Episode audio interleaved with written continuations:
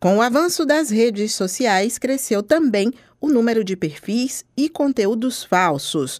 No período eleitoral, também se tornou comum enviar e receber materiais relacionados aos candidatos e coligações. Para o professor especialista em comunicação, Wilson Gomes, antes de compartilhar ou absorver aquela informação, é importante verificar a veracidade do que você recebeu. Não é que o cidadão propriamente possa ser prejudicado pelas fake news, como as fake news fosse uma coisa externa aos próprios cidadãos. Né? O modo como o cidadão se prejudica, prejudica uns aos outros, distribuindo, recebendo e distribuindo fake news. Nas ruas de Salvador, não é difícil encontrar eleitores de diferentes idades com alguma história para contar sobre as fake news que um dia já receberam por aplicativos de mensagens. Eu recebi uma vez, mas apaguei.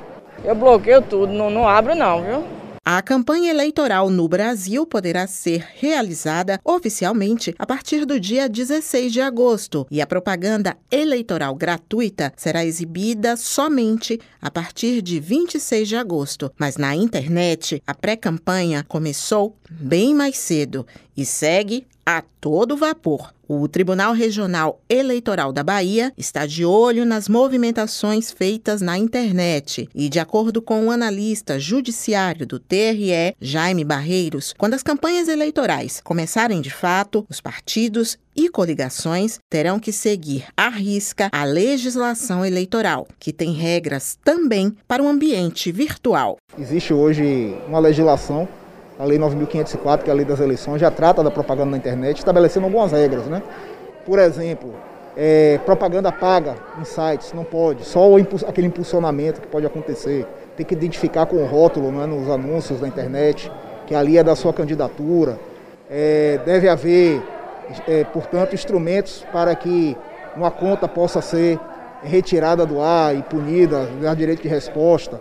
O analista do TRE, Jaime Barreiros, afirma que o cidadão que receber conteúdos políticos falsos pode contribuir para que os autores sejam punidos. Temos desde as últimas eleições o aplicativo Pardal, que é um instrumento que o eleitor pode fazer essas denúncias. Né? A justiça eleitoral só age quando é provocada no processo.